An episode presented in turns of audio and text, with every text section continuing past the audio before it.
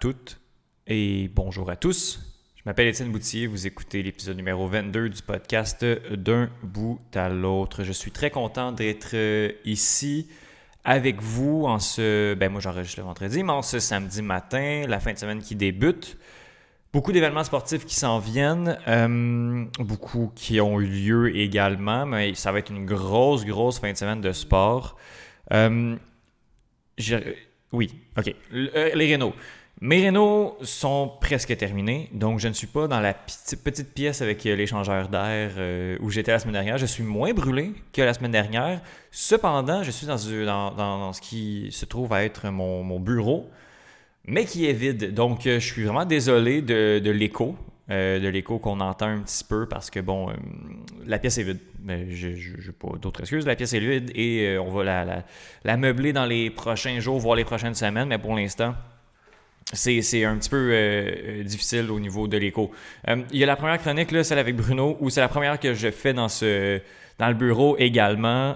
au début, j'aime ça à, m'habituer à l'écho, mais je vous dis, on s'habitue assurément à, tout ça. Bref. Qu'est-ce qui a attiré mon attention euh, cette semaine? Ben, évidemment, le Canadien de Montréal qui euh, n'a pas pu accéder au, Saint-Réal, a perdu en cinq matchs face au Lightning de Tampa Bay. Ben, ça regardait mal euh, après 4-0, après 3-0. Le tricolore qui avait réussi à remporter un match, mais bon, le Lightning qui, était juste, juste trop fort pour le Canadien de Montréal. Et bon, on peut pas vraiment sortir. Ben, bon, c'est dommage pour Kucherov là, qui n'a pas joué de l'année, mais avec les plafonds salariales. Mais la règle est la règle. Le Lightning a s'en profité, en a profité. Le Canadien de Montréal aussi, qui est au-dessus du plafond, là, et, qui en profite également. Tout le monde profite de ces règles-là, des tours, de passe-passe comptable, des tours de passe-passe comptable qu'on peut faire. Puis voilà, le Lightning qui, était juste la meilleure équipe, qui, est complète à tous les niveaux, qui a un, très grand gardien, un très bon gardien également. Voilà, puis j'ai envie de faire un, take sur euh, les propos de Kucherov à la toute fin de, en fait, à la conférence de presse où il a dit que les fans du Canadien euh, avaient célébré comme s'il avait gagné la coupe au moment où, euh, où ben, il avait gagné le, quatrième match là, pour faire 3-1.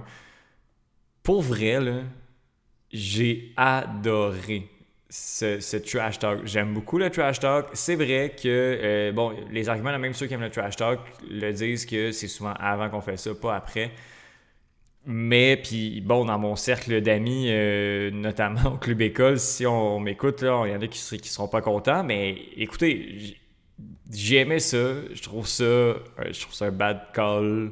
Je trouve que c'est du trash talk. Je trouve que Kucherov comprend très bien la game de se faire haïr. Il faut dire que Kucherov était très alcoolisé, euh, si ce n'est pas plus. Et vient de gagner la Coupe Stanley, a dit un peu n'importe quoi, mais a, lancé une guerre entre les partisans montréalais et l'Agné de Tampa Bay. Puis, ça fait juste parler, puis c'est juste cool. Puis, pour vrai, moi, j'ai du fun à, regarder ça. Puis, ceux qui n'ont pas apprécié, je pense qu'on n'est pas très habitué à ce genre de, de trash talk-là, mais ça, j'ai beaucoup apprécié. Bref, euh, le Lightning qui gagne, qui est la meilleure équipe, qu'on le veuille ou pas, on peut se trouver toutes les excuses possibles. Puis justement, bref, j'ai vu, euh, vu des trucs cette semaine dans quelques group chats où je me dis que bon, on a perdu, on a perdu, faut, faut revenir puis arrêter de, se trouver des défaites pour. Euh, ok, j'irai pas plus loin que ça. Bref, sinon, qu'est-ce qu'il y a eu que, dont on ne parlera pas? Il y a l'UFC qui va être la semaine prochaine, mais ça, je vais donner mon, mes prédictions au combat. En fait, il n'y a pas de ceinture, fait que je donnerai pas de prédiction. Il y a Conor McGregor contre Dustin Poirier ce soir. Euh, je crois que Dustin Poirier va l'emporter. J'ai dit TKO troisième round il y a quelques jours. Je pense que ça va être ça également. Euh, le combat qui, bon, puis au niveau du trash talk, bon, c'est la trilogie qui, c'est en fait, on va clore ce chapitre-là, euh, Poirier McGregor. Ça a été compliqué. Le deuxième combat, gagné par Poirier, les deux étaient très gentils. C'était le good McGregor. Il n'y a pas eu trop de trash talk. Puis là, ça embarque. Donc, j'ai eu un petit peu de difficulté à embarquer dans le trash talk parce que, bon, ben, c'est clairement fake parce qu'on on essaie de vendre un petit peu plus le troisième. Mais ça va être intéressant. Puis la carte pour les non-initiés, c'est sûr qu'il n'y a pas d'énormes noms, mis à part McGregor, ben ça c'est tout le temps comme ça, à part euh, Sean O'Malley. mais ça va être une carte qui est super équilibrée. De la carte préliminaire au dernier combat, on a des gros, on a des petits, on a des brawlers, on a des freak shows, on a des gars super techniques, on a des combats, de, des, différences de, de, style qui vont être super intéressantes. Bref, je vous invite à, écouter la carte de l'UFC 264 si je ne me trompe pas. Euh, c'est ce soir, puis je ne ferai pas de prédiction parce qu'il n'y a pas de ceinture, puis habituellement je prédis seulement les ceintures, puis ben il n'y en a pas ce soir, donc voilà. Euh, on va aller aux chroniques parce que je pense que le reste est abordé dans les chroniques. Donc, euh, on va aller comme ça. le gagnant du concours de la semaine dernière, Bruno Larose, il nous parlait encore une fois du CF Montréal. Il était passé il y a un mois vient nous faire une mise à jour. Il y a beaucoup d'actualités, que ce soit du mouvement de personnel. Le serment qui n'a pas perdu depuis le dernier passage de Bruno à deux bouts à l'autre. Donc, euh, ouais, ça, se passe relativement bien. Puis, puis, Bruno vient nous faire un, compte rendu de la situation. Euh, Wimbledon, ben, Johan était supposé venir. On s'était dit qu'il allait venir nous parler de Wimbledon, un tournoi assez intéressant. Les Canadiens ont les, deux, les deux meilleurs Canadiens ont fait un, bon tournoi. On en discute avec euh, Johan Carrière. Sinon, Thomas, euh, qui avait été responsable du projet d'Euro au sein du Club École aux premières loges, que je vous invite à écouter pour la finale et l'épisode bilan qui va suivre après.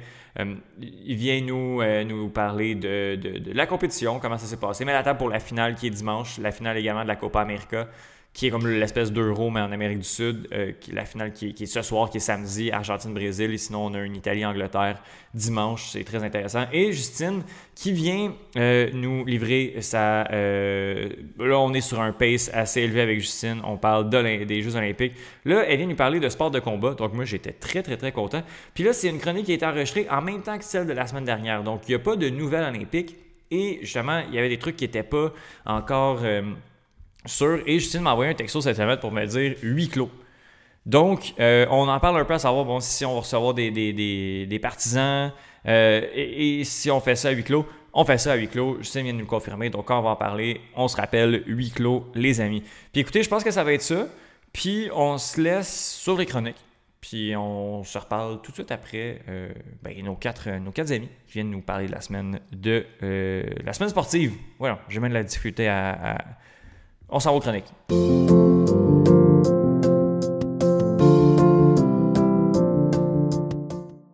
On jase avec euh, notre autre gagnant du concours. Euh, et puis là, cette fois-ci, j'avais mis un, quand même un niveau de difficulté élevé. C'était comme dans le barème de 5 minutes. Euh, pile, puis Bruno, tu l'as eu à 3 minutes près, je pense. Ouais? oui, tu avais dit 5 ou 4, puis c'était une. Euh, fait que tu t'en es bien, tu t'en es quand même bien sorti. Bruno Larose, bonjour. Salut Étienne, comment ça va? Ça va bien, toi? C'était, c'était Ukraine, euh, Ukraine-Suède, c'était ça, ouais. Le carton rouge de Danielson. Oui. Et là, là, je suis vraiment ça, je suis dans ma nouvelle pièce, puis je risque de le dire à toutes les autres chroniques, mais l'écho m'écœure. Mais écoute, on va le faire quand même. Faut faire avec. Oui, on va faire avec euh, pour les prochaines, au moins la prochaine semaine, puis on verra pour la suite. Bon, Bruno, CF Montréal, il y a eu de l'action depuis la dernière fois où on s'est parlé, mais euh, en fait, le club a juste pas perdu depuis. Non. C'est quand même impressionnant. Veux-tu nous parler brièvement des quatre rencontres qui ont eu lieu depuis, en fait, justement, la, début juin ou euh, mi-juin où on s'est parlé? Oui, bien ça, en fait, là, le, club là, il est sur une séquence de cinq, cinq matchs en défaite. Euh, trois, trois, Trois victoires, un match jeudi nul. Soir. on, est, on parle de bière, c'est celle-là? Non, non, non, mais oui, c'est vrai, j'ai pas pensé en plus. J'ai tout échappé sur mon ordi, c'était pas ah. Donc, euh, c'est ça. Donc, le CF euh, Montréal qui reprenait après près d'un mois de congé euh, le 23 juin. Euh, dans un match face euh, au DC United où euh, Zoran Basson avait pris un carton oh, rouge un peu avant la mi-temps. en fait, c'est un deuxième jaune, un carton qui, qui, qui, a venu un carton rouge. on a fait la deuxième mi-temps au complet à 10 joueurs du côté du CF Montréal sans encaisser. Et c'est à ce moment que Diop s'est blessé. non, mais et... pour vrai, là, oui, on a vu la fin du match. oui, oui, oui. Non, c'était niaiseur. Là, pour vrai, mettre le chandail à quelqu'un, fait quelque chose, je veux bien croire, là, mais c'était complètement absurde comme ça. ouais, le voir courir, se tenir la cuisse, puis de souffrir le martyr, j'étais comme, Hey, Clément, il, reste 4 minutes, là, ça va être correct. C'était vraiment con. On va juste kicker la balle vraiment loin, puis on va s'en sortir. Ben, tu sais, puis pour vrai, t'es mieux d'avoir quelqu'un qui a moins de skills, mais qui peut bouger partout, que quelqu'un ben qui sait arrêter des balles, mais qui juste, il était plus qu'à de marcher, c'était rendu ridicule. Non, c'est ça. Puis, tu sais, le, 4-5 minutes qu'il a fait de plus, ça a potentiellement aggravé sa blessure aussi. Là, là je pense qu'on parlait de plus d'un mois d'absence pour, euh, pour Clément Diop. Bon, on est pas mal pris. Il y a quand même Pantémis qui fait bien, quand même. fait bien, effectivement, depuis, euh, depuis ce moment-là. Euh, on jouait déjà trois jours plus tard, donc le 26 juin, face à Nashville. Et puis, c'était Struna qui avait marqué sur un, corner. Donc, ça, c'est. Oui. Il faut les prendre quand ça passe. Exactement. Mais malheureusement, encore une fois, en fin de match, on avait pris un but. Kyoto qui avait été un petit peu lâche, là, et puis... un petit peu? Ouais. J'ai jamais vu ça. Ah, tu sais, des fois, tu peux faire Ah, le marquage est moyen, mais non, là, Kyoto l'a vu. Clairement qu'il aurait pu le faire. Puis un petit peu plus, tu vois ses épaules baisser pour faire non. Moi, je ne pas là. Ce ne sera pas pour moi aujourd'hui.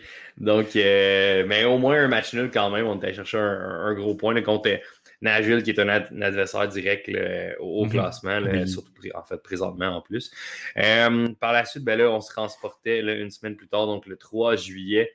Euh, après la folie du déménagement. Euh, oui, oui, oui. Après, Bruno, après. Oui, oui. Ben, moi, là. Dans mon cas, c'était après la folie du déménagement.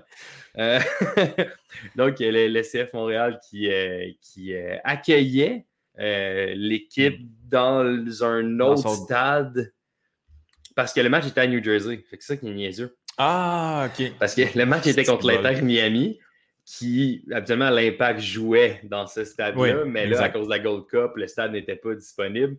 Donc, il jouait à domicile à New Jersey. Donc, les deux équipes étaient en terrain neutre. Disons-le, pas de partisans, pas rien. Ouais, exactement.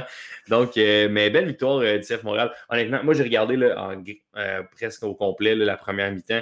Et puis, le CF Montréal a littéralement dominé l'Inter Miami. Pour vrai, ça marche pas, l'Inter Miami. Non, c'est ça, exact. C'est une catastrophe. Il y avait l'année COVID comme excuse l'année dernière qui était moyen, mais là, c'est un, un clusterfuck incroyable, cette équipe-là. Il n'y a rien qui fonctionne. C'est géré tout croche. On se base tu sais, Matuidi, pour vrai, il a gagné la Coupe du Monde il y a trois ans. Théoriquement, il devrait être encore à un niveau MLS impressionnant.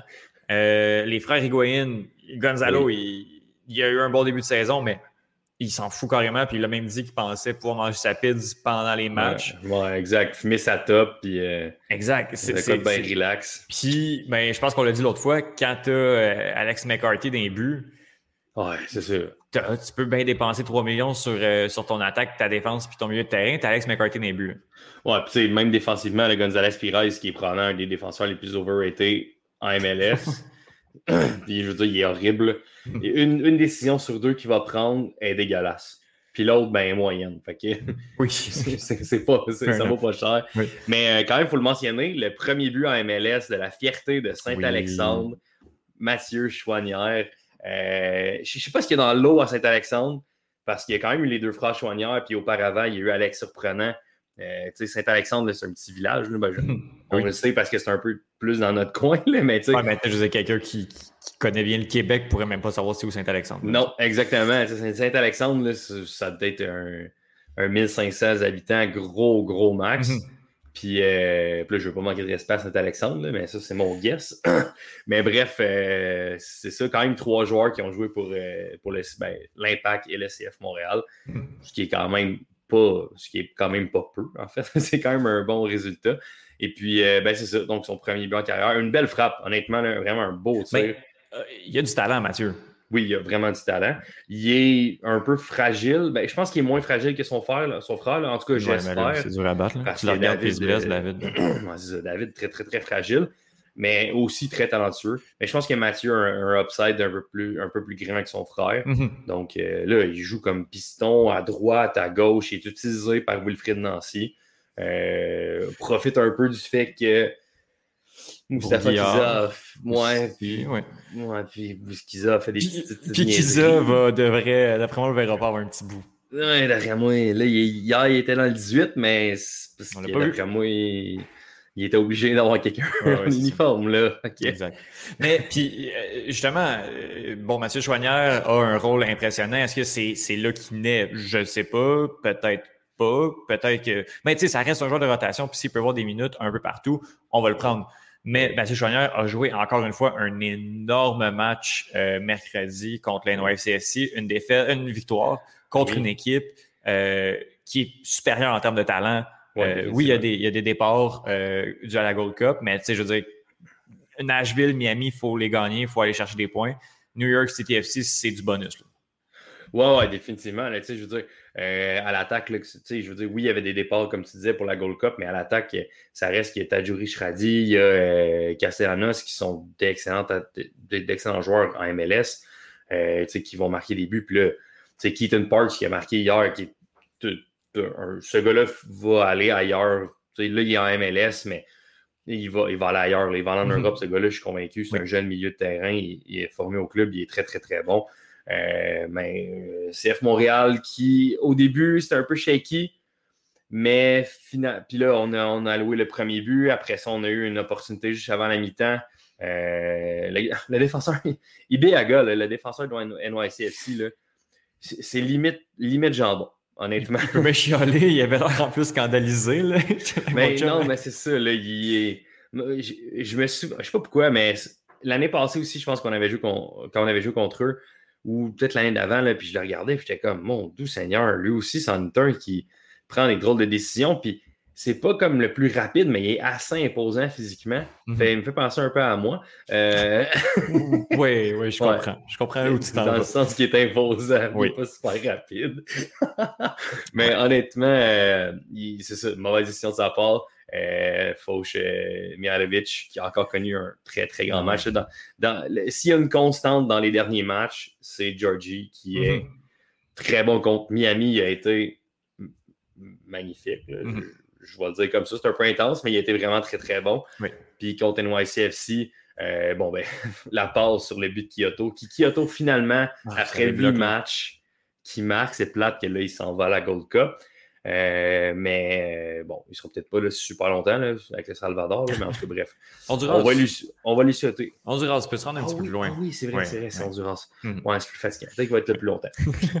Mais bon, euh, qui a servi une superbe passe derrière les défenseurs, puis après ça, Kyoto qui se moque du, gardien, qui se moque des deux défenseurs, va porter le ballon dans le filet, et enfin, il marque. Après ça, euh, j'ai eu peur un peu de voir la. la Péno, pas Péno, offside finalement. ouais, c'est ça, c'était compliqué. Là. Ouais. pour vrai, je pense que c'était clairement un tir de pénalité. Mais là, finalement, ils ont collé hors jeu, donc ça n'existe plus.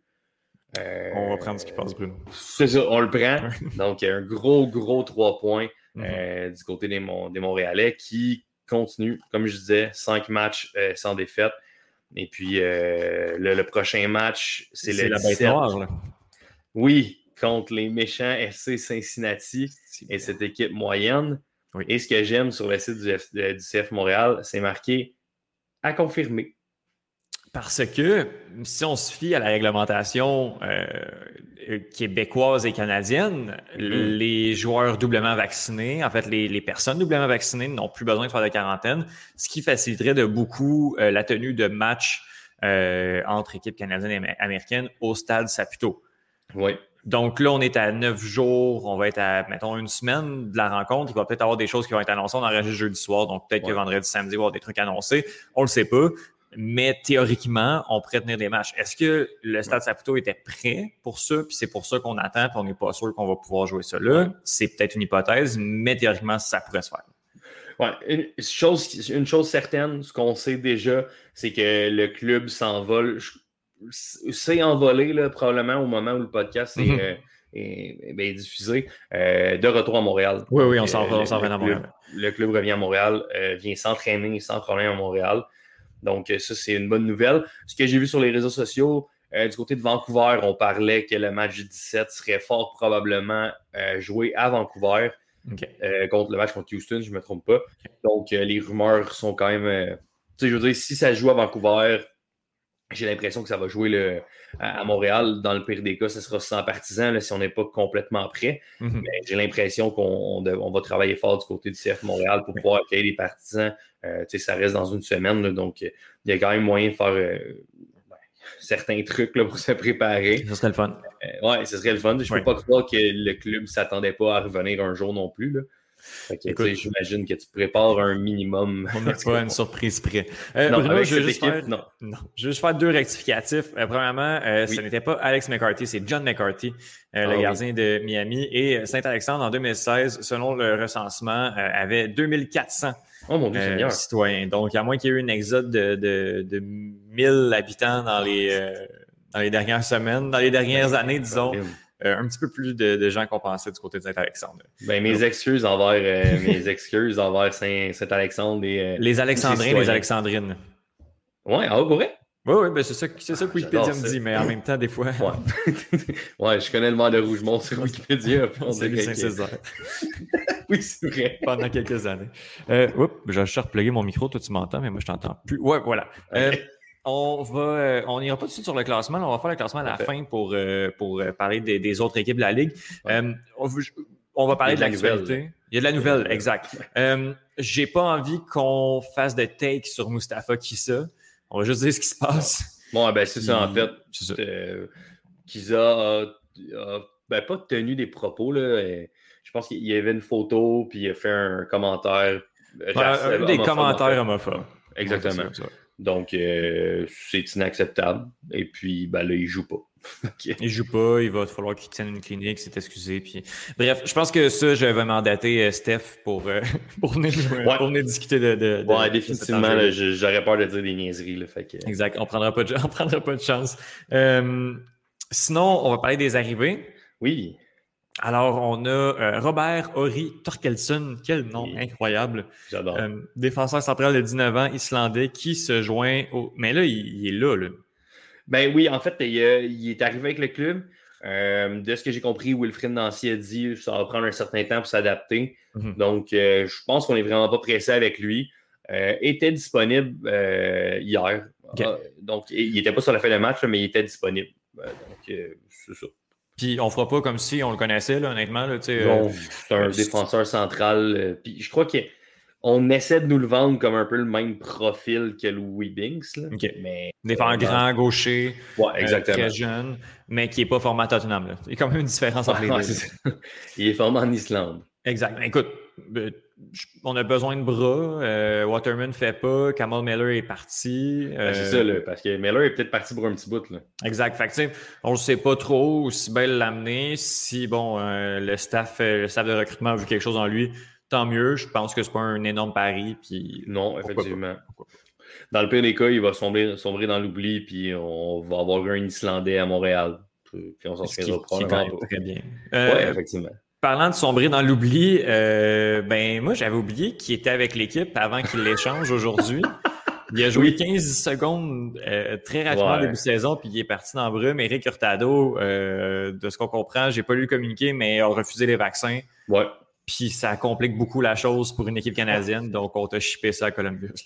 Ouais, ben je pense que de, ce que j'ai compris du communiqué, c'est que le, club a commencé à regarder euh, puis quand ils ont reçu des offres qui commençaient à être sérieuses, euh, ils ont fait bon, ben, regarde, tu, t'es con, ben, pas t'es con. En fait, ouais, tu refuses de te faire vacciner. Mm-hmm.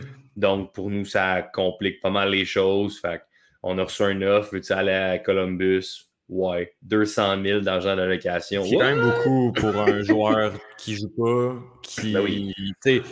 C'est énorme. Euh, oui. Puis on ne parle pas d'opinion politique, vaccin, anti-vaccin, c'est même pas ça l'enjeu. C'est que tu pourrais décider de ne pas prendre le vaccin puis il doit en avoir d'autres dans les équipes américaines, mais c'est tellement compliqué de jouer au Canada quand tu veux pas le vaccin que ben tu, te fais chipper. C'est même pas une question qu'il y a un paquet de troubles. Là, on en connaît tous des anti-vaccins qui sont sympathiques, là, qui pourraient être nos amis. Puis tout, c'est pas une question de bon, euh, ça se pognait dans le vestiaire. Ouais peux pas jouer avec nous, tu vas manquer la moitié des games parce qu'il faut que tu sois en quarantaine puis tu peux plus s'entraîner puis tout. Bon, regarde. je pense que c'est un... Non, c'est ça, mais de ce que j'ai vu aussi, je pense que c'est un gars apprécié dans le vestiaire. Là. Euh, mm. Piet, qui, a, qui, a, posté quelque chose sur Instagram qui, qui a l'air déçu de le voir partir. Euh, donc, tu sais, je pense que c'était pas un gars qui était détesté, là, malgré peut-être ses opinions différentes. Mhm. Donc, euh, c'est ça. mais c'est pas une grosse perte, effectivement, parce que je me souvenais pas vraiment qui était là. Ben, exact. Une, une perte que je qualifierais pas de grosse, mais de surprenante, celle-là, je m'attendais pas tant à le voir venir. C'est Amar Saidic qui quitte euh, pour la moitié du prix. Euh, ouais, de ça, ça me surprend, par exemple. C'était quand même un joueur qui était un titulaire quasiment indiscutable en fin de saison dernière, qui, au vu de la congestion en milieu de terrain cette année, pouvait faire partie de la rotation de manière euh, sporadique. Euh, allait, à mon avis, à mon side, je pouvais voir au moins un match sur deux, pas en tant que titulaire, mais en tant que remplaç- remplaçant. Puis c'était des jambes intéressantes, des jambes fraîches qui pouvaient apport- t'apporter quelque chose. Après ça, on en a, j'en avais parlé quand on avait parlé de l'effectif. Depuis le début de la saison, il y a une grosse congestion au milieu de terrain. Amar Saidic, visiblement, n'est pas dans les plans. Mais moi, Ouais. pour vrai, c'est quand même le prix quand tu compares à Tado qui, me- qui me dérange un peu. Moi, ben moi, ça, et puis le timing. Avec, avec Piet qui part à Gold Cup. Euh, Wanyama qui vient de se blesser en plus, ouais, mais- ouais, c'est ça. Fait que, on dirait que, d'un coup, tu perds. Oui, le milieu de terrain est quand même assez crowd, mais en une journée, tu t'en perds deux. Je suis comme, on dirait que le timing est un peu, est un peu, euh, est un peu ordinaire. Euh, c'est dommage parce que le ballon que j'ai capté de lui euh, au, Ah oui, au, lancement, au lancement en plus cher. 2018. Ben, ouais, mais c'est ça. Mais J'avais sauté tel Ben Cahoun pour l'attraper à, à deux mains. Wow. C'était fou. Euh, J'étais tombé par terre après, comme Ben Cahoun faisait également. Euh, Tout le monde crie. Ouais, Tout le monde ça. Tout le monde criait, tout le monde me huait dans le fond, mais c'était pas clair. mais donc, euh, ben, c'est un joueur que j'aimais bien, euh, qui faisait quand même un, un travail honnête. Je, je pense qu'il avait quand même probablement plafonné, par exemple. Je pense Mhm. qu'il avait atteint pas mal le top de ce qu'il pouvait faire. Euh, je pense 24-25 ans, là, pas nécessairement si jeune que ça. Donc, euh, Il a 24 ans. 24 ans, bon, c'est ça. Fait que je lui souhaite bonne chance à Atlanta. Euh, probablement qu'il va avoir des minutes. là. Si on est allé chercher du côté d'Atlanta, c'est probablement pour le faire jouer. Euh, Atlanta qui ne connaît pas tant une bonne saison non plus. Oui. Donc, euh, c'est des bras pour eux. Nous, le timing est un peu ordinaire, mais de ce que j'ai vu là avec l'argent d'allocation qu'on est allé chercher, euh, de ce que j'ai cru comprendre, il y aurait peut-être un milieu là, euh, encore africain qui serait peut-être. euh, ouais, qui viendrait là. euh, qui viendrait probablement là, du côté du CF Montréal. là. Je pense que ça- Mhm. c'est connu, je ne me trompe pas, le nom que j'ai entendu. Mais il y en a plusieurs, là, fait qu'allez pas Ouais, faire c'est des ça. recherches parce que je ne suis pas 100% sûr de ça. Puis, tu sais, moi, pour moi, Amar Saidic, c'est le genre de, de, de joueur de jambes intéressantes qui me fait tout le temps un peu de peine quand il part, mais qui au final est très interchangeable. Euh, Tu sais, Ken Kroliki, euh, Ouais. Chom, euh, tous ces gars-là que j'aime. Dans cette lignée-là. Dans cette lignée-là de gars qui s'en va chercher au repêchage, qui, est- qui sont très interchangeables, mais que, bon, dans une équipe, tu as besoin de guerriers comme ça, puis c'était juste très cool. Ouais. Ouais, puis ça va peut-être faire la place aussi de ce que. Ben, il y a des gens qui réclamaient ça, là, tu sais, de, de- de- un retour dans l'axe pour euh, Mathieu Chouanière, ce qui est une possibilité aussi. faudrait que ça se libère à droite, pareil. Il faudrait qu'il y ait de la congestion à droite, parce que présentement, Ouais, c'est- c'est sûr que tant que Kiza fait des niaiseries, euh, c'est un peu plus difficile. Puis que, que Basson est obligé de jouer au centre. c'est Ouais, ça, ça, défense, t'as besoin de, besoin. Un peu.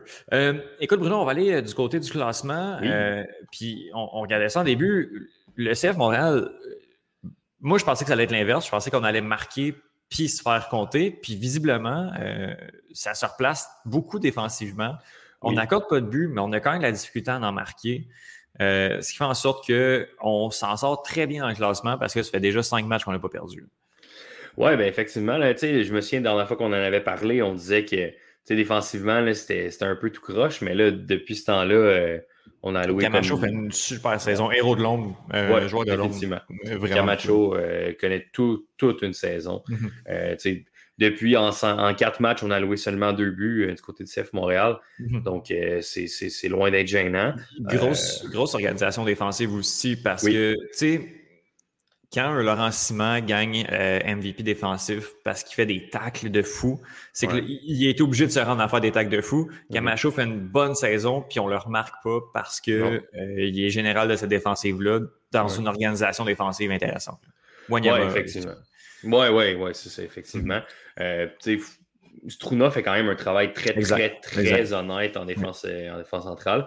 Euh, c'est sûr que le Miller, ça va quand même faire mal parce que Cameron Miller, quand il avait été absent, qu'il avait été blessé, ça avait paru. Il est bon, très bon. Ouais, il est très, très bon, Cameron Miller. puis, tu sais, il va jouer à la Gold Cup. il, va être là, puis il va, il va probablement être partant. Mm-hmm. Donc, bon, au moins, il, part pour jouer. Là. des fois, je trouve ça dommage de, de perdre un joueur quand il s'en va juste représenter le pays, mais mettre le chandail pour le mettre. Mhm. des fois, je trouve ça un peu triste. Mais bon, il parle un peu de ça pour Pantémis aussi. Tu sais, Pantémis ben aurait pu être appelé dans l'équipe nationale, mais bon, euh, tu as encore la congestion, tu as encore Crépeau qui, est là devant. Là, ben il est assuré de voir des minutes. Si Diop est en santé, ça aurait peut-être été une bonne idée de l'appeler, mais là, tu mhm. l'appelles dessus pour ne pas le faire jouer, puis alors qu'il y a une opportunité claire de voir des minutes pro euh, présentement? Exactement. Fait que c'est tout à son avantage de rester. Mhm. Puis, euh, si, si on vient au classement, ben, le 7 Montréal, euh, c'est 11 buts accordés. C'est le deuxième plus bas total. Euh, le plus bas total, c'est le Crew Columbus avec 9. bon, Crew Columbus a joué un match de moins, là, mais mhm. bon, bref, ça n'a pas une grosse différence. sinon, ben, il y a Philadelphie également qui a alloué seulement 11 buts du côté de la conférence de l'Est. dans l'Ouest, par exemple, il y a les Sanders de Seattle qui ont alloué seulement 8 buts et en ont marqué 23. Non, non, mais ça, c'est un rouleau compresseur. Pour la MLS, c'est incroyable des statistiques comme ça. C'est 8 victoires, 5 matchs nuls, aucune défaite. C'est fou. C'est fou. C'est fou. Euh, niveau MLS, dans une ligue hyper paritaire où tu as tellement de règles à respecter, de, faire ça, c'est juste fou ce que les Sanders font. Là. Ouais. Puis quand même mentionné, ben, on reste dans l'Ouest, le Sporting qui est ici, qui quand même 8 victoires, 2 matchs nuls, 3 défaites, seulement 3 points là, derrière. Euh, euh, derrière, euh, derrière Sanders. Quand c'est une bonne saison. Là. Alan. Poulido, euh, qui est excellent du côté de, de, Sporting Casey. donc, CF Montréal, quatrième dans l'Est. en première position, encore une fois, c'est New England qui connaît vraiment une bonne saison. Poursuit sur la lancée qu'il avait eu la, saison dernière, là, avait quand même été très bon. Orlando aussi, même chose, qui poursuivent en deuxième position. en troisième, ben c'est Philadelphie qui mhm. est là. Euh, c'est 20 points pour Philadelphie, puis du côté de CF Montréal, c'est 19. Donc, c'est seulement un point d'écart. Euh, puis même pour Orlando, là, euh, en plus, CF Montréal a un match de moins de jouer que Philadelphie. puis Orlando, c'est seulement 21 points. Donc, c'est seulement deux points quand même, qui séparent le, CF Montréal à la deuxième position. Puis, qui n'est pas, pas mal. Puis Bruno, je veux que tu descendes le classement de l'Est. Descends, descends, descends. Puis l'événement de la semaine dernière, oh, pour terminer, je veux que tu me parles de ça. le, bonheur que j'ai eu quand euh, je, savais que Toronto FC jouait contre DC United. Je me suis dit, bon, je vais regarder le pointage. Là, je vois 5-1, je suis comme, ben non. Fait que là, je regarde, je regarde à la télé. Oh mon dieu, ça joue à TSN, let's go, je veux voir ça. Aussitôt, aussitôt que j'ouvre la télé, 6-1. Après ça, je change de poste pour le plaisir. Je reviens 7-1. Quel magnifique résultat. Incroyable. Euh, Toronto s'est fait complètement déclasser mm-hmm. dans ce match-là. Euh, ça a été horrible. DC United leur ont marché dessus. Puis pour vrai, mm-hmm. DC United, c'est une équipe correcte. il, y a, des bons joueurs, là, mais c'est pas la meilleure équipe non plus. Mm-hmm. Euh, au lendemain de ce match-là, Chris Armas a été remercié. Ah, ben après 11 matchs, euh, c'était horrible. C'est un flop total du côté ben de Toronto. Il pas dans le vestiaire, notamment avec Altidor. Ouais. ça marchait pas. Là. non, ça marchait plus du tout. Euh, puis bon, il y a eu l'effet. Hier, euh, ils jouaient et ils ont gagné contre New England. Donc, mm-hmm. Ce qui est bien parce que justement, la première équipe de l'Est, comme tu, comme tu le disais, tu mentionnais plus tôt. Là. Ouais, ouais, c'est ça, exactement. C'est très bien. mais là, ça reste que ils, sont, ils ont seulement 8 points. Là, puis je veux dire, la dernière place pour les séries, c'est septième. Ouais, c'est ça. C'est 17 points. Il y a quand même un, gros écart. C'est sûr que ça peut aller vite euh, au soccer avec des victoires, c'est 3 points. Mais euh, un ratio, un différentiel de moins 13. Ah, c'est incroyable. Pour une équipe qui a du talent, je veux dire, sur papier, c'est une équipe qui est supposée faire les séries. Justement, en MLS, on le avec le déroute, tu es à un ou deux joueurs de, de pouvoir remonter puis faire une. Ben, justement, aller chercher une place en série, mais est-ce que Toronto va être capable de le faire? Ça va être difficile, notamment pour une équipe canadienne. On l'oublie, mais les, conditions sont difficiles, très difficiles. Puis parlant d'équipe canadienne, Vancouver sont bon dernier dans l'Ouest avec seulement 9 points. Donc, euh, c'est très, très difficile. Euh, honnêtement, le CF Montréal fait un travail, a fait un, ben, en tout cas, depuis le début de la saison, les 12 premiers matchs, a fait un travail incroyable euh, sans être à la maison. On, a, on a créé un mini chez soi, là, je pense, en Floride, ce qui a quand même aidé ben, un peu. J'aime bien mieux être à Miami, Fort Lauderdale, qu'être chez Mormon, à Salt Lake City, comme Ben oui, mais c'est ça, exactement. Puis, tu sais, du côté de CF Montréal, on le disait, on dit on veut une équipe jeune, on veut des joueurs jeunes qui n'ont pas nécessairement de famille, pas nécessairement d'attache. Comme ça, eux, de vivre dans un hôtel, mhm. ça va moins le déranger. Puis force est d'admettre que ben, ça, fonctionne parce que là, on est quatrième dans l'Est en ce moment. Exact. Mais écoute, Bruno, on se croise les doigts pour euh, pouvoir aller au stade dans les prochaines semaines, voire les prochains mois.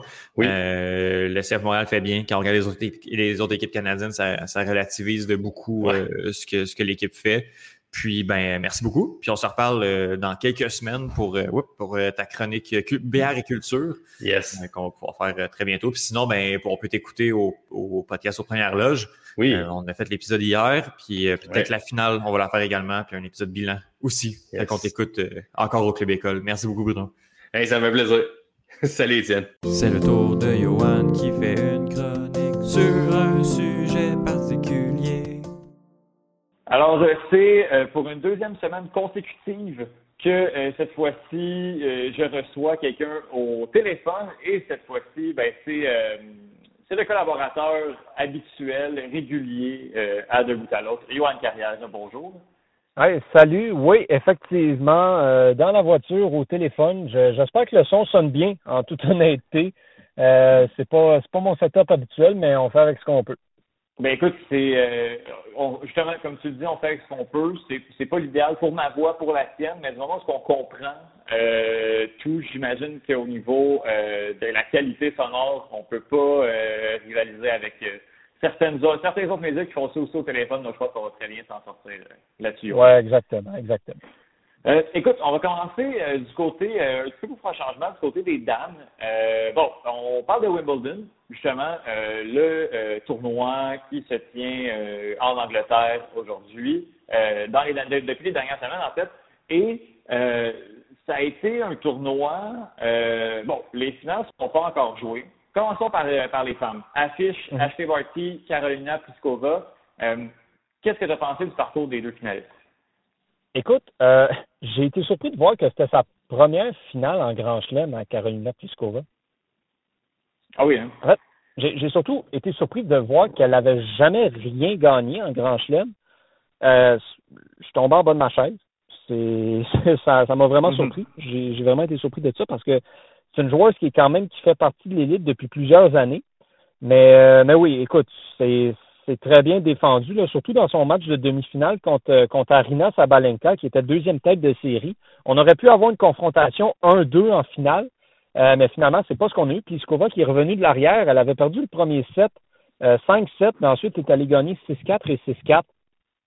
vraiment, belle performance de ce côté-là. Et un tournoi quand même, écoute, je dirais pas facile, mais elle a profité du fait qu'elle a affronté des joueuses qui ont surperformé. Donc, elle n'a mhm. jamais eu vraiment à affronter des gros, gros, des gros, gros noms euh, du tennis, euh, du tennis féminin. C'est tout le temps des joueurs qui soit avaient sorti des grosses têtes de série ou euh, qui ont eu des parcours chanceux. Donc, en fait, c'est un parcours vraiment très facile qu'elle a eu jusqu'ici, exception, bien sûr, au match de demi-finale contre Sabalenka, mais dans mhm. lequel elle a quand même démontré là, que elle n'était pas endormie, puis elle était là pour jouer, elle était là pour gagner. Mais ce sera une grosse commande, par contre, que d'affronter Ashley Barty, qui est en pleine possession de ses moyens euh, cette année. Mon Dieu, qu'elle joue très, très bien. Euh, a d'ailleurs, en huitième de finale, éliminé euh, la, championne en titre, la championne de, Roland Garros, Barbara Krejcikova, en deux manches. Barty, qui est sur une autre planète en, en, ce moment, a aussi eu un parcours euh, quand même relativement facile. Il faut dire que c'est la première tête de série, donc elle est supposée avoir le parcours le plus facile euh, vers le titre. Mais elle non plus, ça n'a pas été des, gros, gros noms, des très grosses pointures qu'on a affrontées de ce côté-là. Donc, ce, sera un match vraiment très, très intéressant à suivre entre deux joueurs qui semblent être au sommet de leur saison en ce moment. Mm-hmm. Euh, j'ai, euh, je regarde pas énormément de tennis. Euh, par contre, c'est, un sport que, j'apprécie beaucoup. Puis, justement, bon, quand je dans mes, dans mes rénaux, mais je pense que tous les auditeurs de Dogutalo sont au courant. Bon, j'étais dans mes rénaux et j'ai mis la télé, puis j'ai regardé quand même pas mal de tennis pendant que je travaillais dans, dans l'appartement. et j'ai pu voir à l'œuvre Ashley Barty. Puis, il y a elle et il y a les autres. C'est assez hallucinant comment elle, est dominante dans sa discipline. Non, non, vraiment, absolument. C'est absolument incroyable le, la qualité de tennis qu'elle produit depuis, euh, depuis deux saisons environ. Elle est vraiment un petit peu sortie de nulle part. S'est emparée du premier rang mondial, puis n'a plus regardé de l'arrière. Et là, cette année, euh, revenait d'une grosse blessure. On se disait, OK, peut-être que ça va prendre un petit peu de temps. Pas du tout. Elle est en pleine forme. On la connaît pas. C'est ça qui est vraiment drôle. il y a beaucoup de personnes encore qui ne connaissent pas Ashley Barty parce que, tu sais, c'est pas, comme je l'ai dit, ça fait deux ans à peu près qu'elle est là sur l'avant-scène. C'est pas Roger mm-hmm. Federer, c'est pas Raphaël Nadal, c'est, c'est pas Serena Williams, c'est même pas Carolina Pliskova, c'est pas Simona Alep. Fait qu'il y a des gens qui sont comme des fois un petit peu surpris de voir son nom, mais c'est vraiment la meilleure au monde en ce moment et c'est même pas mm-hmm. proche comme tu le dis. Euh, tellement jeune, ben tellement jeune. C'est euh, exactement mon âge en fait là. Donc euh, un, un, 25 ans pour euh, pour acheter Barty. je dis que c'est tellement jeune pour être numéro un mondial au tennis et présentement marcher sur son sport. C'est quand même ben, impressionnant à cet âge-là. Il lui reste encore beaucoup d'années. Tu sais, au début de l'année, elle avait 24 ans, puis je l'avais inclus dans dans mon article que j'avais écrit sur les jeunes joueuses de moins de 25 ans à surveiller cette année. C'est ça qui m'avait mm-hmm. frappé le plus. C'est crime, elle est si bonne que ça elle marche sur sa ligue et elle a 24 ans. Mhm, c'est comme je disais au début, au début de l'année, quand on s'en est parlé, sa seule autre rivale, c'est Naomi Osaka. Mais là, Naomi Osaka est un petit peu en, semi-break ces temps-ci. Euh, donc là, Barty a pas mal le champ libre, mais sinon, il n'y a personne pour l'arrêter. si j'ai à mouiller, moi, je vais dire que Ashley Barty va remporter cette finale euh, féminine à Wimbledon. Ben écoute, Johan, tu me demandes, puis ce serait la, la première finale, le, premier euh, titre de Wimbledon que Ashley Barty euh, remporterait. Euh, n'a gagné seulement qu'un tournoi du Grand Chelem, en fait, a gagné seulement Roland Garros, mais Wimbledon est, sur, sur sa liste de trophées à aller chasser, puis ce n'est qu'un début, là, puis je pense qu'elle va réussir à toutes les à tout aller les, les, les, grappiller, à mon avis. Oui, éventuellement, oui. Elle a une mm. belle carrière en avant d'elle encore. Mm-hmm. Passons du côté euh, des hommes. Ben, euh, juste avant, tu me permets-tu de, de, parler un petit peu euh, d'une d'une joueuse qui, ben, depuis une coupe une coupe de semaines, triomphe un petit peu partout, marque un peu le monde du tennis. je veux parler de Hans Jaber, qui, mm-hmm. je, ne suis pas 100% certain de prononcer le nom comme il faut, mais c'est une c'est une joueuse qui vient de la Tunisie. Oui. Et elle est devenue cette semaine la première euh, arabe à atteindre les quarts de finale d'un tournoi majeur. Ah ouais, à ce point-là quand même. Oui, exactement. Donc c'est euh, c'est pas rien en fait. Puis je à le souligner, vraiment une battante, euh, une histoire vraiment inspirante. Là, je genre, je vais pas rentrer dans les détails, mais vous pourrez aller lire sur le parcours de, de cette joueuse-là, qui est en train de vraiment d'inspirer peut-être une génération d'un d'une partie du monde où le tennis n'est pas nécessairement euh, la chose la plus euh, la plus regardée, la plus suivie. Donc vraiment là, mhm. de, de, ce côté-là, félicitations à elle. Euh, oui, clairement, clairement. Écoute, on, on se dirige du côté des hommes, Johan. Mhm. On a eu, au quart de finale, on a pu rêver à, à, quelque chose de très canadien, un tournoi très canadien. on mhm. avait Denis Chapovalov d'un côté, Félix auger de l'autre. Euh, bon, aujourd'hui, on se parle des vendredis. Le parcours des deux Canadiens, c'est euh, terminé. Euh, bon, Félix Ojaliassine euh, a, a, perdu en 4-7 contre... C'est des 7, hein? Oui, oui, des manches. On va y avec des manches contre Matteo euh, Barrettini, un, un, un, match qui, à mon avis, une partie, un, un affrontement qui était, qui était très à sa portée. Puis de l'autre côté, ben, Novak Djokovic, qui a battu Denis Chapovalov en trois manches, mais trois manches qui se sont rendues au septième point. Donc, euh, Chapovalov, sur ces trois manches-là, a, repoussé, a, poussé le Serbe euh, au, au, bout où est-ce qu'on pouvait le, le, le, pousser, en fait. Euh, est-ce que tu es déçu? Est-ce que tu es surpris? Est-ce que tu es content de voir deux Canadiens se rendre aussi loin dans, dans, le tournoi? Écoute, vraiment, tant mieux. Moi, je m'y attendais vraiment pas du tout. Félix Auger-Aliassime, vraiment, m'a surpris durant ce, durant ce tournoi-là extrêmement bien performé, a été solide là où il devait l'être. Sa victoire contre Zverev euh, en huitième de finale, impressionnant. Souvent, les joueurs qui sont capables d'aller chercher deux, les deux premières manches, mais après ça, perdent les deux suivantes. Puis là, on s'en va au cinquième set. Le momentum n'est pas de ton côté. C'est facile d'abandonner, de ne pas être capable de renverser la vapeur. Mais il l'a fait face à un adversaire qui était, ben, on va le dire, il est vraiment meilleur que lui euh, mm-hmm. de base. Euh, donc, a connu vraiment tout un tournoi. Je pense que Félix peut sortir, euh, peut sortir de Wimbledon la tête vraiment très haute. C'est rendu encore de finale contre un Matteo Berrettini qui euh, est solide, est un. C'est pas, tu peux pas avoir honte de perdre, de perdre contre ce joueur-là, qui est quand même, qui était quand même septième tête de série, il faut le dire. Mm-hmm. Donc, donc vraiment bravo à lui. Je pense qu'il s'est rendu le plus loin où il pouvait. puis, écoute, ça regarde vraiment très bien pour les prochaines saisons. Pour le reste, il continue d'aller de l'avant. Félix Auger-Aliassime qui, par contre, bon, continue d'offrir des belles performances, mais n'arrive jamais à concrétiser, à se rendre, à gagner un tournoi, euh, toujours dans l'attente de son premier titre. Mais, écoute, ça va venir, on le sait. Il va juste falloir que ça débloque à un moment donné. Pour Denis Chapovalov, ben écoute, il était classé dixième à ce tournoi-là. Il a eu le parcours d'un joueur top 10.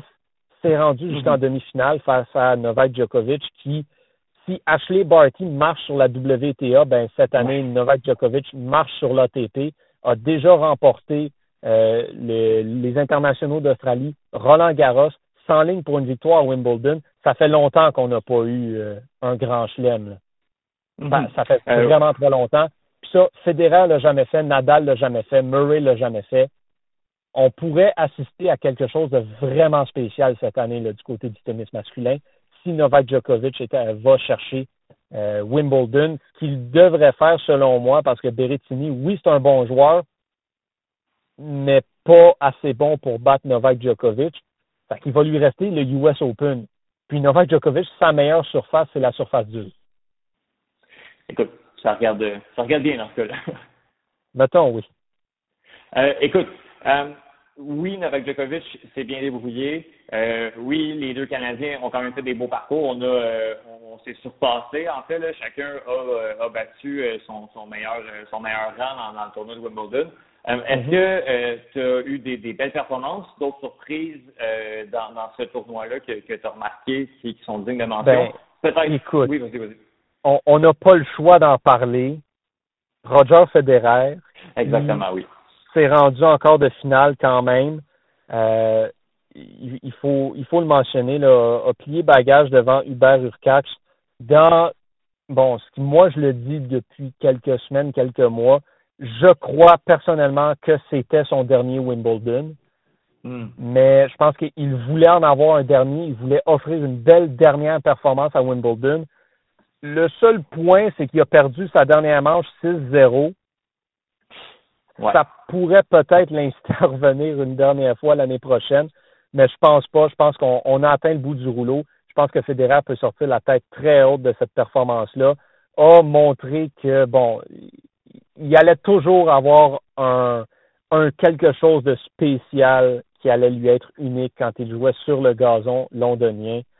Vraiment a offert aux partisans de, à Wimbledon une pour une dernière fois le roi Roger et euh, c'était vraiment c'était beau à voir, vraiment très content de ce qu'on a vu de, de dans ce tournoi-là. Je pense qu'on se le doit de souligner. Personne ne s'attendait à ce qu'il fasse grand-chose, mais c'est quand même rendu encore de finale et euh, a, été défait par un adversaire, Hubert Urcax, qui est le professionnel de battre des gros joueurs, mais pas gagner de tournoi.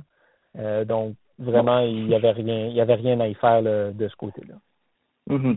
Bon, tu t'es avancé euh, sur, euh, sur la finale également, là, Novak Djokovic contre Matteo Berrettini. Mhm. Euh, pour toi, il n'y a, pas, y a pas une énorme surprise. Là, ça va être. Écoute, c'est c'est sûr qu'on peut toujours causer des surprises, mais moi, je suis vraiment, mais vraiment pas un grand fan de Matteo Berrettini. Mhm. C'est comme Hubert Urcax, dans le fond, ce que je dis avec lui, c'est comme Félix Auger-Aliassime. C'est un très, très, très bon joueur qui performe très bien, mais jamais capable d'aller concrétiser quoi que ce soit, et jamais capable de gagner les tournois majeurs, les tournois importants. C'est un joueur du top 10 mondial, septième tête de série à Wimbledon, mais je sais pas, il y a des joueurs qui mériteraient d'être là plus que lui. c'est pas, pas un joueur exceptionnel, Matteo Berrettini. Donc, oui, il est bon, oui, il peut se rendre loin, mais face à moi, à part si Djokovic se blesse, il n'y a pas de raison pourquoi euh, le Serbe perdrait ce match-là. Mm-hmm. Ben écoute, euh, merci pour cette, mise à jour euh, de, de, Wimbledon. On va regarder les finales avec, avec, avec intérêt. Johan, pour terminer, euh, on, va parler de, du, portrait global de la saison. Novak Djokovic du côté de l'ATP, de l'ATP chez les hommes est en première position. Euh, de l'autre côté, on a acheté Barty. À la fin de la saison euh, WTA ATP, est-ce que tu t'attends à ce des changements ou ça risque? De ce que je comprends, là, ça, ça, ça bougera pas. Non, ça devrait être comme ça. Il faudrait que je regarde. Je ne sais pas c'est quoi les possibilités. Euh, parce que Novak Djokovic, l'année passée au US Open, on se souvient, la bourde il a été expulsé euh, dans les hmm. premiers tours. Ça fait que Novak Djokovic va aller chercher beaucoup de points au US Open cette année. Euh, là, on avait la possibilité, en fait, si Daniel Medvedev gagnait Wimbledon ou perdait en finale contre un autre joueur que Djokovic, il aurait passé au premier rang mondial. Euh, mais là, malheureusement, ça n'a pas été le cas pour lui. Donc, euh, je pense que là, pour Djokovic, il irait juste à aller chercher des points. Je ne sais pas combien de points il peut vraiment perdre euh, dans le reste de la saison. Donc, pour moi, je ne pense pas que c'est possible que quelqu'un d'autre aille lui chercher ce premier rang mondial-là. Même chose pour Ashley Barty, qui n'a pas joué l'année dernière. Elle va, elle va aller chercher des points importants aussi. J'avais dit Naomi Osaka allait dépasser Ashley Barty d'ici la fin de l'année. Ben euh, je vais me raviser sur cette prédiction-là. Je pense qu'on va avoir les numéros 1 mondial actuels euh, qui seront les mêmes à la fin de l'année. Mm-hmm. Euh, ben, écoute, Johan, merci, merci énormément pour, pour cette page tennis. Effectivement, je pense que au, vu de, de, ce que j'ai j'ai pu constater dans, dans, les derniers jours, je pense que ça va rester comme ça également pour, pour les premières positions. Je te remercie énormément. Puis écoute, euh, on se reparle euh, très bientôt. Euh, félicitations pour cette première chronique au téléphone. ben oui. en, cas d'urgence, on va retenter, on va retenter l'expérience une autre fois si, si tout ça est nécessaire. Puis sinon, on se reparle très bientôt pour une autre chronique à Double Sans faute, mon cher.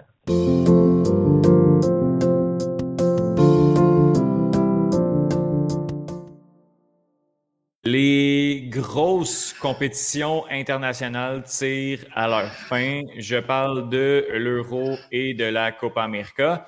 Euh, avec moi pour en parler euh, cette semaine, pour mettre la table pour les deux finales, Thomas Lafont. Thomas, bonjour, comment vas-tu? Ah, ça va très bien, très content d'être de retour ici à l'émission. Oui, ben, je suis content que, que, tu sois de retour. Puis pour nous parler en fait de, euh, de l'Euro, qui a été un tournoi intéressant. Je dirais pas nécessairement le tournoi qui va passer à l'histoire. Euh, la finale va peut-être nous donner une idée de, de, de tout ça. Je m'attendais à ce que ce soit un petit peu plus flamboyant. Écoute, on va parler de la ronde éliminatoire. Euh, ça a commencé tranquillement, mais niveau, niveau flamboyance, là, euh, le 28 juin, ça a quand même été une journée, euh, une journée assez folle. Écoute, peux tu me rafraîchir la mémoire? C'est quoi les matchs du 28 juin? Si on avait un France-Suisse et un ah, Croatie-Espagne. Ah, oui, oui. la journée du tournoi, vraiment. écoute, la Suisse qui avait causé une surprise incroyable en éliminant les champions du monde. Mm-hmm. C'est pas rien. Ah, puis la, la, Croatie qui a fait une, une remontada à la, à la, fin du temps réglementaire.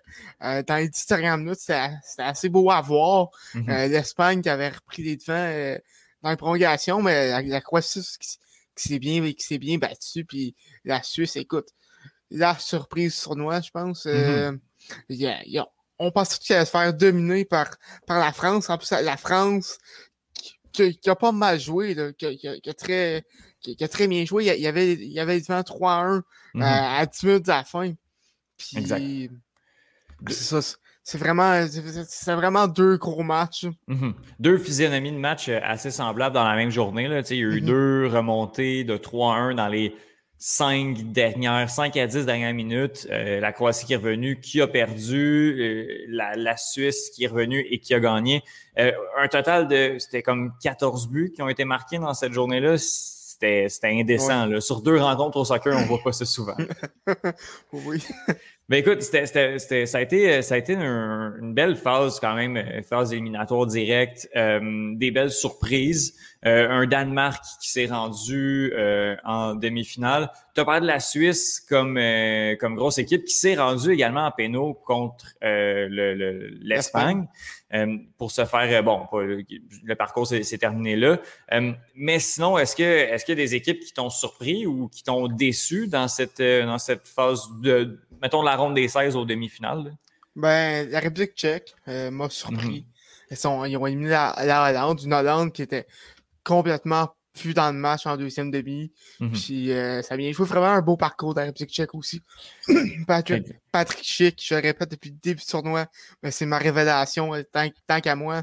Mhm. Puis vraiment un très beau tournoi. Sinon, côté déception, la Belgique, on s'attendait à plus.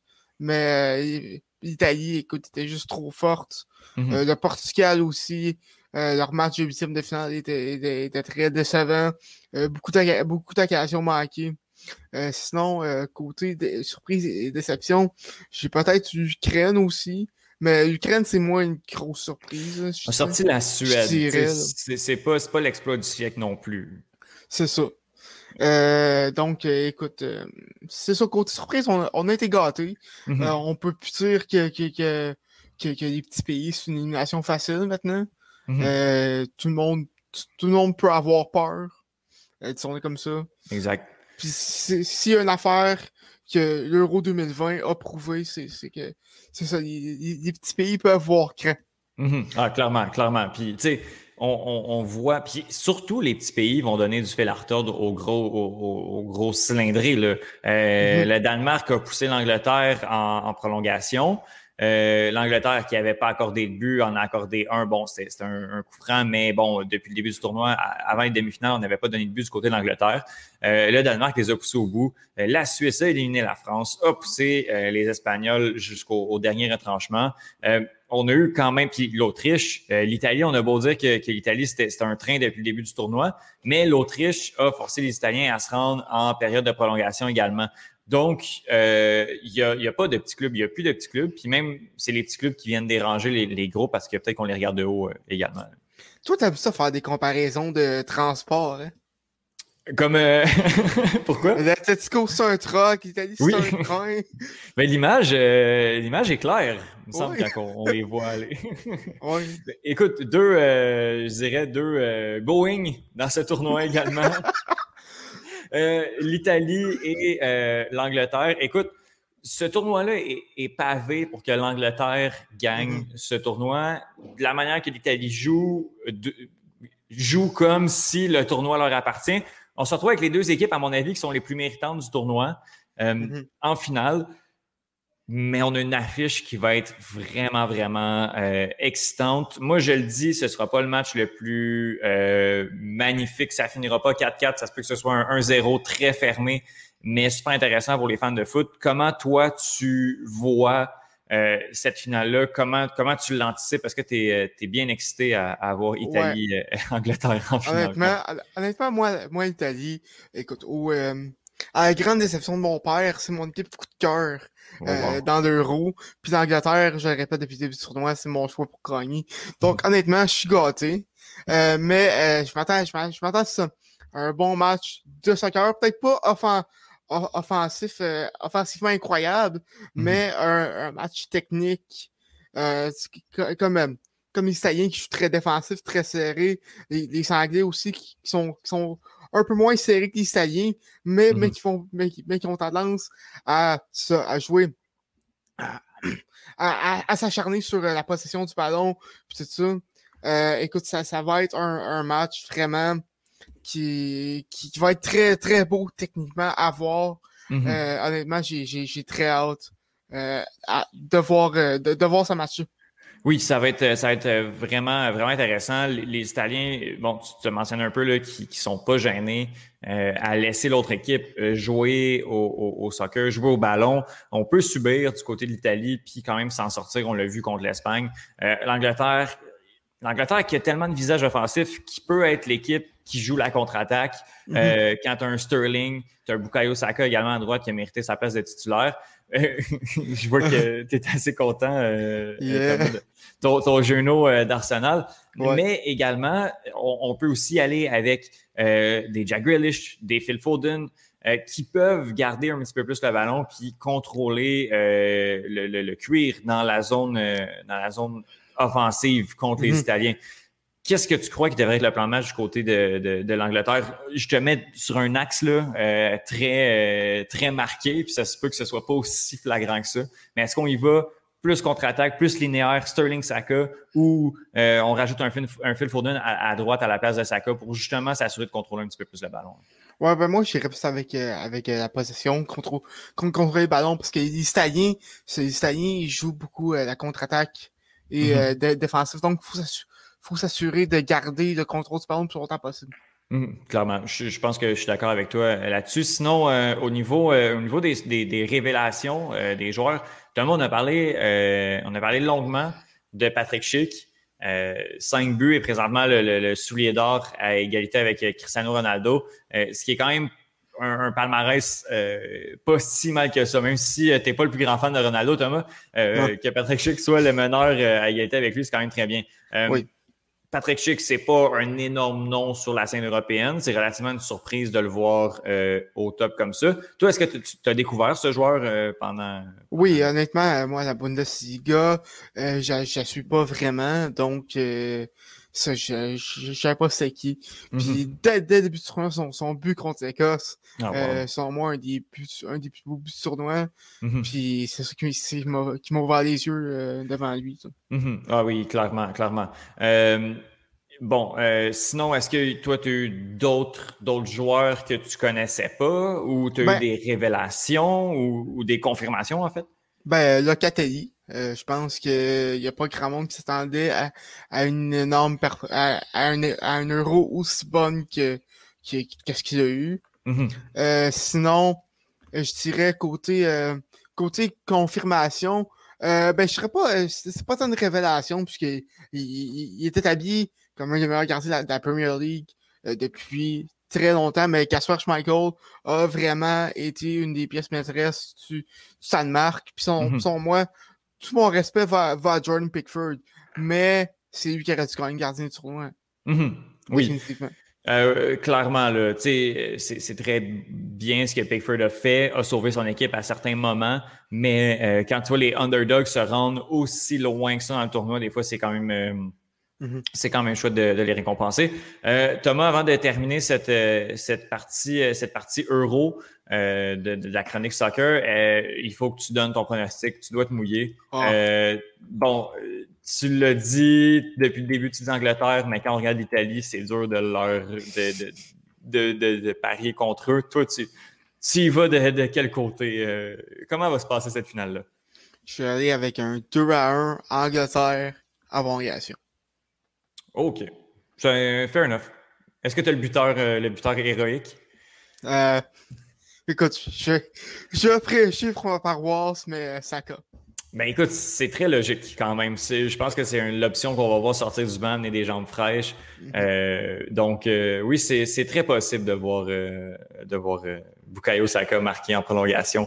le but victorieux qui va libérer l'Angleterre et leur donner leur première compétition européenne. It's um, coming home. It's coming home.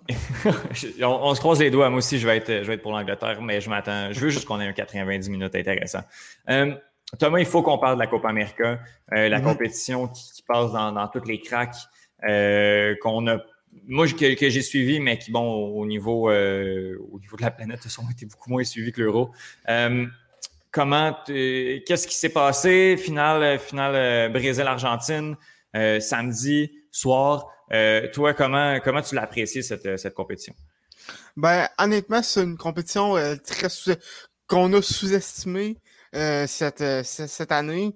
Et personnellement, oui, je, oui, j'ai regardé quelques matchs, mais honnêtement, après une journée d'Euro, j'avais un peu j'avais un peu ma claque de soccer. Mm-hmm. Donc j'avais comme plus vraiment le goût d'écouter les matchs de la Copa, la Copa América, mais de ce que j'ai vu, notamment j'ai écouté la, demi-finale Colombie-Argentine.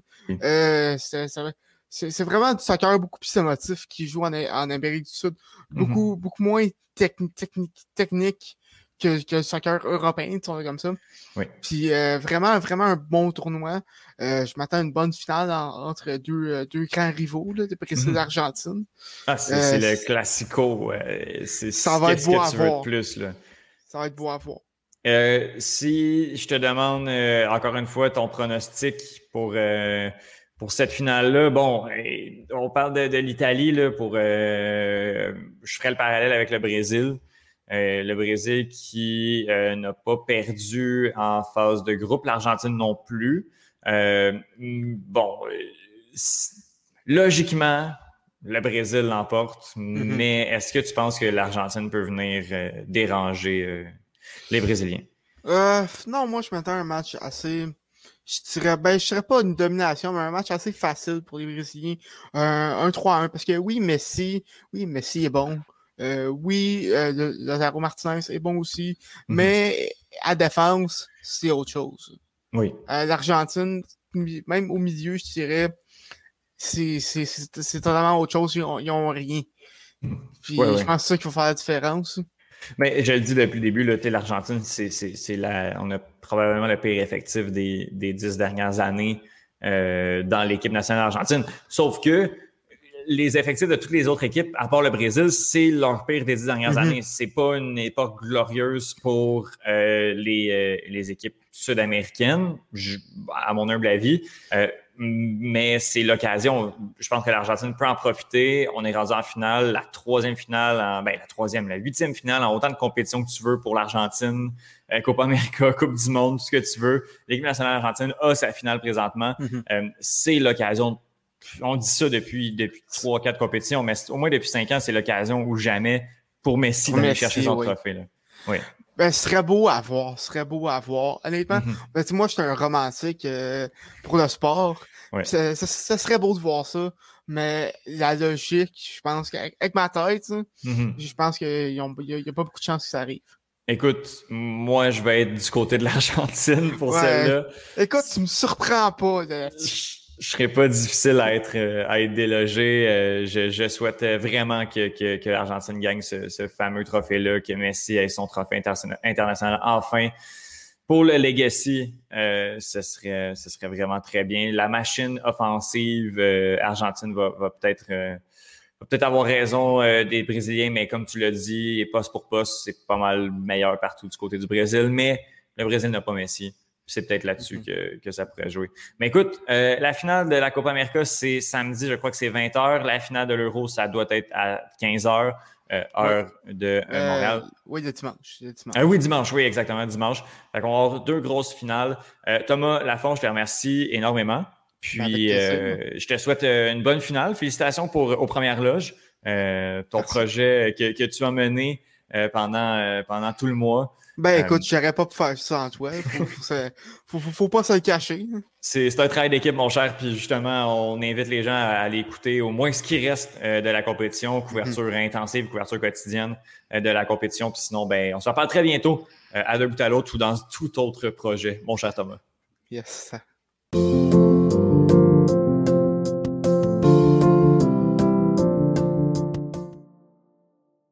Hey là, Justine, tu tombes dans mes tales. Dans, euh, c'est quoi tu as dit la semaine dernière, tantôt? la semaine dernière, ma passion.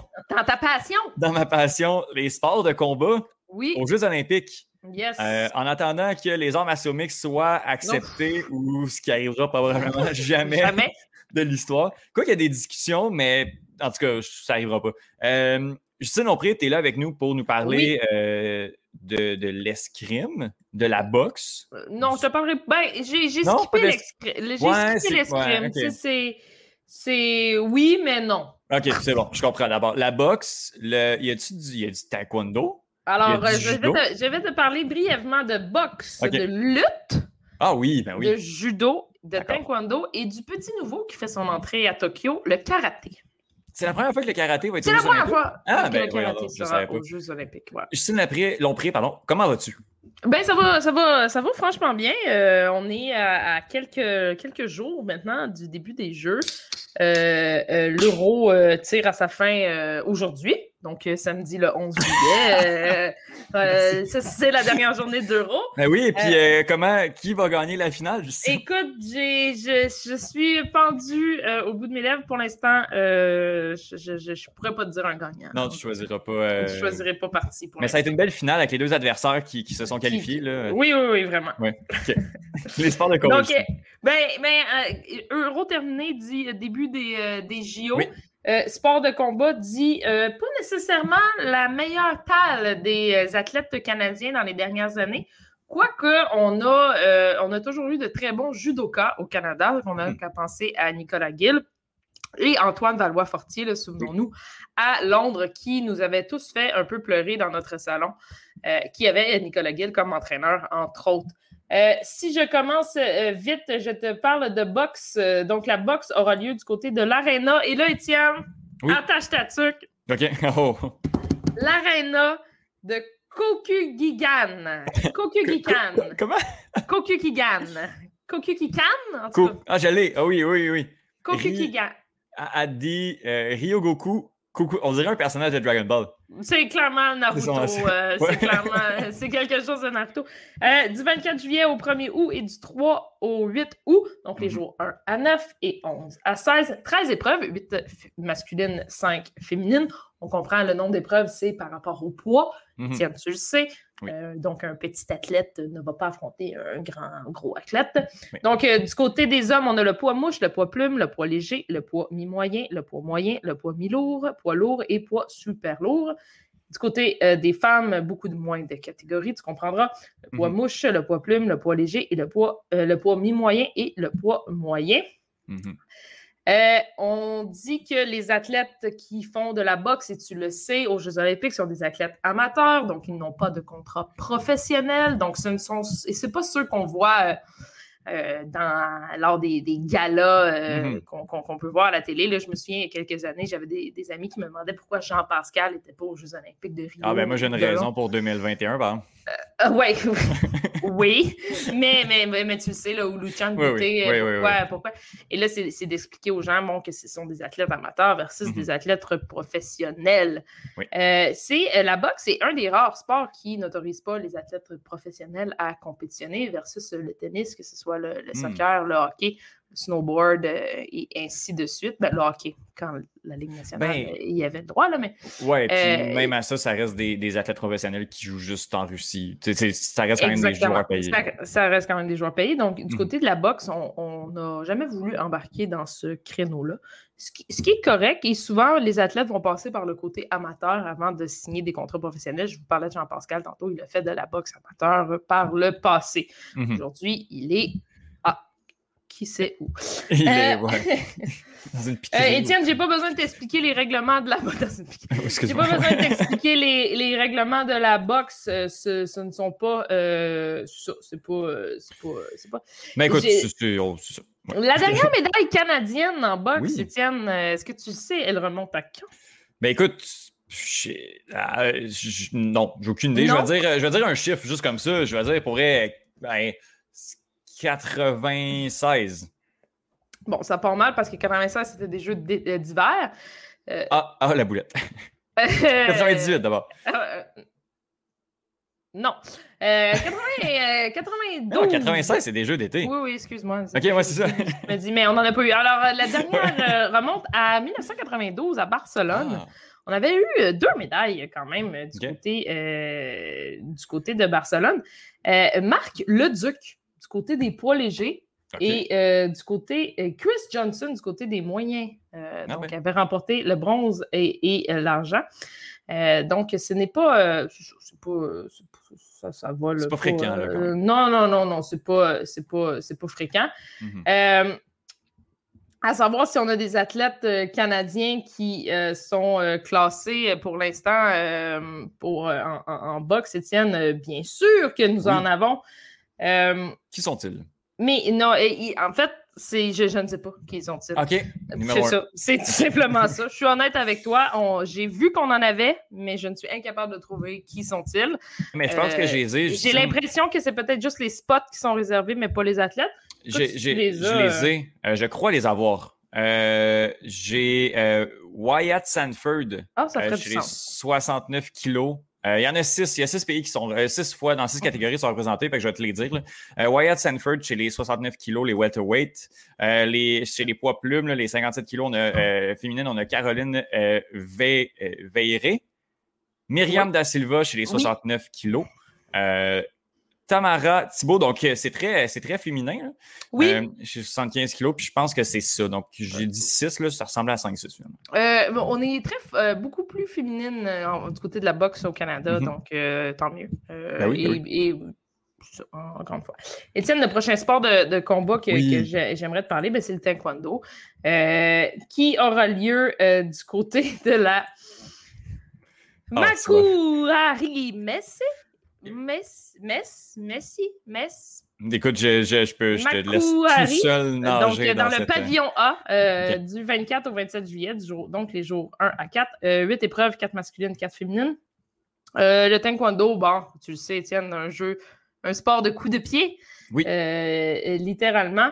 On a toujours, on a eu des bonnes, des bonnes, des bons athlètes du côté du taekwondo au, au Canada. La dernière médaille remonte, n'est euh, pas si loin, c'est à Beijing en 2008 et c'est euh, la Québécoise Karine Sergerie qui avait gagné la médaille euh, d'argent. Donc, donc voilà. Pour, pour, le taekwondo, ben, encore une fois, il y a une série de points qui s'accumulent, tout dépendant de où tu frappes avec le pied. La tête, évidemment, est beaucoup plus payante. gagnante, payante que le torse. c'est franchement impressionnant de regarder du taekwondo, Étienne. Euh, mhm. mais euh, c'est très difficile à suivre. Moi, j'ai beaucoup de difficultés à suivre les tableaux de qui affronte qui. Écoute, en l'espace de, euh, au taekwondo surtout, et au judo, que je vais en glisser un, mot tantôt, en l'espace de 10 secondes, ton, tes Olympiques peuvent ah, être terminés. C'est d'une tristesse. Mais, même les sports de combat, en général, sais, moi étant bon, regardant beaucoup plus dans martiaux mix, des fois je regarde des combats de boxe, puis je suis convaincu que j'ai vu quelque chose. Puis là, on regarde le score des juges, puis je suis tellement way out de ce que je pensais, de ce que je croyais avoir vu. C'est, tous vraiment différent. Puis euh, mm-hmm. des, fois, c'est des codes qu'on comprend, qu'on comprend pas. Non, non. Puis euh, est-ce que tu sais ce que taekwondo veut dire? Parce que je suis.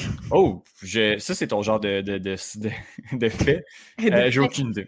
Ça veut dire la voix du pied et du poing. Mais pas la voix, la voix, la voix VOIE oui, le chemin euh, du pied et euh, du poing. Euh, Étienne, tu sauras que, évidemment, les sports asiatiques, les, excuse-moi, les athlètes asiatiques sont extrêmement forts dans ce type de sport. donc, entre autres, là, juste pour te dire quelques catégories, là, on parle des hommes 58 kg jusqu'aux hommes de 80 kg et plus, et du côté des femmes du 49 kg et moins aux 67 kg et plus. Euh, c'est dominé par les Coréens, je te l'ai dit. Ça fait mhm. des années que je l'ai, ça le sera encore cette année probablement. C'est un sport d'origine coréenne, donc euh, on ne peut pas mhm. leur en vouloir d'être bon. On est bon au hockey. Donc euh, voilà on se pour le taekwondo. je t'en ai glissé un mot, le judo, un autre sport qui peut se terminer en l'espace d'une fraction de seconde pour la plupart des athlètes. Ça aura lieu du côté de Nippon Budokan. Pourquoi ils font pas ça à la même place? Écoute, appelle-les. Oh, oui, c'est bon. donc, à Nippon Budokan, du 24 au 31 juillet, donc les jours 1 à 8. 15 épreuves, 17 masculines, 7 euh, féminines et une mix. Euh, c'est pas un homme qui se bat contre une femme, là, vous n'avez pas à vous inquiéter à la maison. Euh, je t'en ai parlé tantôt, Antoine Valois-Fortier, euh, qui avait, qui, à Londres, il avait remporté la médaille de bronze, malheureusement, avait été éliminé à Rio et ça avait été la déception du pays. Mhm. Euh, tu as fait des drôles de face quand je t'ai parlé de l'épreuve mix, c'est que c'est tout nouveau ben du côté de Tokyo. C'est une épreuve en équipe, donc mix. chaque équipe va être composée de trois hommes et de trois femmes de différents poids et ce sera le cumul des points qui va faire avancer chaque ah, équipe. Donc, euh, ouais, on a, commencé ça depuis quelques jeux, là, de faire des épreuves euh, par équipe, mhm. entre autres en patinage artistique là, sur nos derniers Jeux olympiques. Euh, le judo, ben, Étienne, c'est peut-être le sport qui ressemble le plus aux arts martiaux mix par les, positions. oui. Les prises de bras et, de jambes. Donc, voilà. Les Canadiens qui seront présents du côté de Tokyo en judo, c'est, bon, évidemment, j'en ai, parlé d'Antoine Valois-Fortier tantôt il sera la tête d'affiche de cette équipe-là. J'ai l'impression qu'il y a encore des qualifications qui doivent être faites du côté mhm. de Judo Canada euh, pour ce euh, sport-là. Étienne. Ben, je vois qu'il y a beaucoup, euh, il y a des noms quand même assez québécois. Antoine Valère-Fortier, oui. Arthur, ce nom de famille-là ben, sonne francophone, mais sonne pas si. Marge Lidon, c'est mhm. canadien. Euh, et puis, sinon, du côté féminin, euh, je vois Catherine Beauchemin-Pinard. Oui, qu'on connaît bien, qui est, une, qui, est une fille qui a vraiment beaucoup, beaucoup d'espoir sur elle. Hmm. C'est euh, l'espoir du judo canadien. Très, très, très cool à suivre. voilà pour le judo. Je sais qu'il y a une autre. Ben, je vais faire ça vite avec la lutte. Euh, juste te dire que ça aura lieu du côté du pavillon de Makuhari Mest. tu voulais qu'on répète pourquoi enfin, qui est à la même place que le Taekwondo, du 1er au 7 août, jour 9 à 15. Euh, notre dernière médaille en lutte, elle n'est pas si loin, elle est à Londres et c'était euh, Tony Verbeck qui avait mhm. remporté la médaille d'argent la lutte qui est un sport que je ne comprends tout simplement pas euh, comment faire des points et comment, euh, comment ça se passe. Donc, je, suis très honnête avec toi. J'ai beau regarder, mais je ne comprends pas ce que je regarde et j'embarque quand même dans, dans, le game. Comme ça m'a pris au moins quatre jours avant de comprendre comment le curling fonctionnait. OK. Euh, il y a plusieurs poids, là, sensiblement le même que dans les autres sports de combat. Là six catégories du côté euh, masculine et six catégories du côté féminine et six catégories du côté de la lutte gréco-romaine masculine. Parce que la lutte mhm. gréco-romaine, c'est seulement les hommes qui font ça. OK. Ben, les femmes ne font pas de la lutte gréco-romaine, elles font de la lutte. Euh, ben, donc, euh, donc, voilà pour la lutte. Et je termine avec, je, te le mentionnais, c'est un, sport qui va faire son arrivée aux Jeux olympiques dans sa terre natale, car le karaté ben vient du Japon. Mhm. Donc, euh, voilà, c'est un art euh, martial. Un art, un, art, martial. ben oui, bien sûr. Qui, euh, qui a vu la, le jour dans, à Okinawa, au Japon. Donc, mhm. donc, on comprend, il y aura deux compétitions, le kata et le kumite. D'accord. Écoute, si, si je le dis. le, le, le, kata, c'est une compétition qui est jugée donc, les athlètes vont, euh, vont, vont s'élancer vers une série de, de, de, de, techniques offensives et défensives. C'est là que ça a l'air d'être plus un spectacle. Hein. Les katas, c'est plus un spectacle. Oui, exact. C'est une chorégraphie. J'ai fait du karaté euh, ah oui, une un an. J'ai eu ma ceinture C'est une chorégraphie. et le, comité, le comité est, une, est des combats individuels. Et je ne sais pas si tu as déjà vu des combats de karaté, Étienne, mais contrairement au taekwondo, on n'a pas de casse, là, ou, de plastron, là. On est comme... C'est pas des faibles, Justine. C'est pas des faibles! Donc, euh, euh, euh, voilà, c'est à grand coup de pied dans le visage que le karaté fera ses débuts à Tokyo. Étienne, oui. C'était les sports de combat qui, qui, qui vont être à, Tokyo. Pour vrai, je suis quand même assez excitée de voir du karaté. Pour euh, travailler dans le monde du sport et déjà avoir vu des compétitions de karaté sur mon territoire, mhm. euh, même si c'était seulement des, jeunes, euh, des jeunes adolescents, ça m'impressionnait beaucoup. Fait que de voir des adultes, les meilleurs au monde, compétitionner comme ça, tu seras sans savoir que ce sont les Japonais qui partent favoris dans mhm. cette compétition, ainsi que les Coréens, évidemment, qui sont partout Justine, euh, bien avant euh, les, les, arts martiaux mix, est-ce que tu sais quelle discipline de combat que j'aimerais voir aux Jeux olympiques? Puis là, je dis bien avant les arts martiaux mix. Bien avant les arts martiaux mix? Excellente question, je ne sais pas. J'aimerais vraiment, vraiment, vraiment beaucoup qu'on ait du jujitsu. Oui. Euh, aux, Jeux olympiques. Lors de soumettre, ce serait vraiment, vraiment impressionnant mm-hmm. de, de, voir ça. C'est des athlètes vraiment ah, impressionnant. Puis justement, c'est une discipline à part entière, euh, autant que, le judo, que le karaté, que le taekwondo, de, justement amener, ben, souvent on part au sol, mais amener son adversaire au sol puis le forcer à, taper, à soumettre, euh, mm-hmm. souvent via des étranglements. Donc, théoriquement, ça fait pas mal. Je sais pas si tu comprends ce que je veux dire, dans le sens où on tape, il n'y a pas. Mais ça serait vraiment, vraiment impressionnant de voir ça. Je pense qu'il y a de meilleures chances que ça arrive avant les arts mixtes. Ça, il n'y a aucune chance que ça, se passe. Malheureusement, non, les mixtes. Ce n'est pas vraiment dans l'essence des Jeux olympiques. Euh, je suis désolé. Puis connaissant, puis en, plus, ce serait quelque chose de, comme la boxe d'amateur, parce que connaissant les organisations, ce serait impossible de laisser, euh, de laisser des combattants aller. Pour... Ce, qui veut, ce qui dit amateur dit pas nécessairement expérimenté au même niveau que les athlètes professionnels. Puis à ce sport-là, on veut savoir ce qu'ils font là. Oui, exactement. Mais Justine, merci énormément. On se reparle. Euh, là, on est le 11. On est le 11 juillet. OK, merci beaucoup. Euh, non, on est le 10, samedi. On est samedi, le 10. excuse-moi. Oui, voilà. Ben non, il n'y a pas de problème. Euh, samedi le 10. Les Olympiques commencent le 23. Exactement. Veux-tu revenir la semaine prochaine? Puis après ben, ça, je, reviendrai te parler de notre sport dit nationalement québécois, celui qu'on a eu le plus de succès dans les dernières années, c'est-à-dire le plongeon. Ah, très cool. ben oui, clairement. Ben Puis, euh, Justine, tu viens nous parler de ça. La semaine d'après, c'est un épisode spécial olympique. Yes. Donc, euh, donc euh, ben, ça va être malade. Là. Tu, nous concoctes On ne dormira plus. On va, sûrement enregistrer vers 3 h du matin pour être sûr d'être au top de notre forme. Mais il faut pogner le beat, Justine. Il faut pogner le beat. Je commence tout de suite à me coucher à des heures pas de bon sens. merci beaucoup. On se reparle la semaine prochaine pour ce Blitz olympique.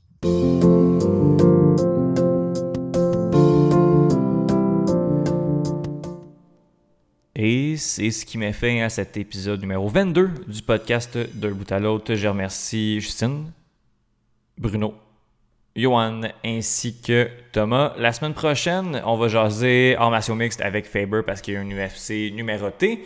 On va jaser avec Benoît de Soccer Européen euh, sur un dossier sûrement du, Mercato euh, qui, euh, ben, qui, tient, son coup, qui commence et qui va durer encore pendant quelques semaines. Et je n'aimerais pas de nom, je ne veux rien jinxer, mais si vous êtes à, l'affût de, de, ce qui se passe sur la scène des arts martiaux mixtes québécoises et des combattants québécois expatriés aux États-Unis pour combattre, on a un nouveau champion. Et on va peut-être en savoir plus sur ce nouveau champion-là dans les prochaines semaines. C'est pour ça que je n'ai pas parlé dans mon intro euh, du début euh, d'épisode. Donc, on reste à l'affût. Je nomme pas de nom, mais euh, on se croise les doigts pour que ça fonctionne. Sinon, je m'appelle Étienne Boutier et on se reparle la semaine prochaine pour un autre épisode de D'un bout à l'autre. Ciao!